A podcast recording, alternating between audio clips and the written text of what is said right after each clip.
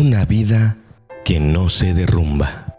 Filipenses 1, del 1 al 11. Pablo escribe a la iglesia que se encuentra en Filipos.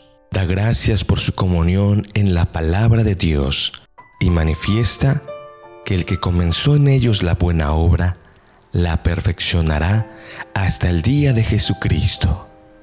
Ora por cada uno de los hermanos en Filipenses, para que su amor abunde cada vez más en ciencia y en todo conocimiento, para que aprueben lo mejor y den frutos de justicia.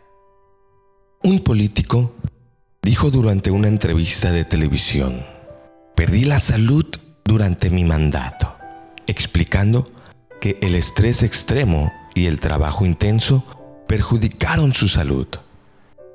No obstante, ellos no son los únicos que sacrifican su salud o incluso la vida que Dios les ha dado por buscar el éxito profesional. Sin importar el nivel económico y social que se tenga, todo termina reducido a un puñado de tierra si se desperdicia la vida en la búsqueda por satisfacer los deseos de la carne.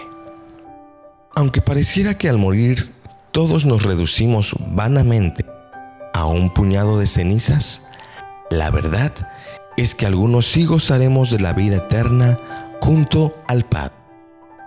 Así como un escultor transforma una roca en una hermosa obra de arte, los que creemos en Jesús y su salvación sabemos que la vida nunca terminará para nosotros, ni siquiera cuando se extinga nuestro cuerpo.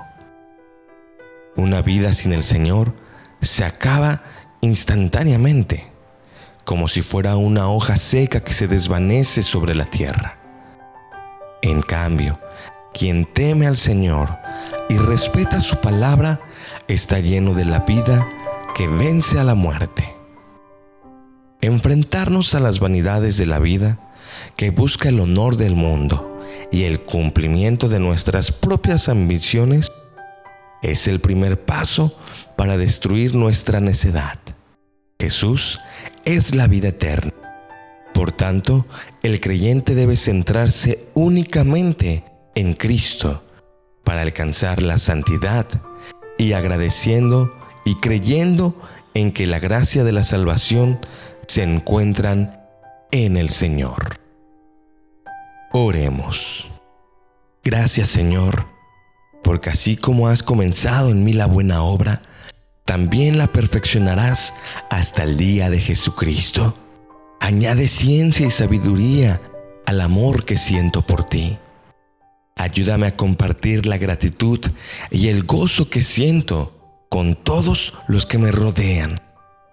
Deseo glorificarte y alabarte con frutos de justicia esperando ser cada día más como tú.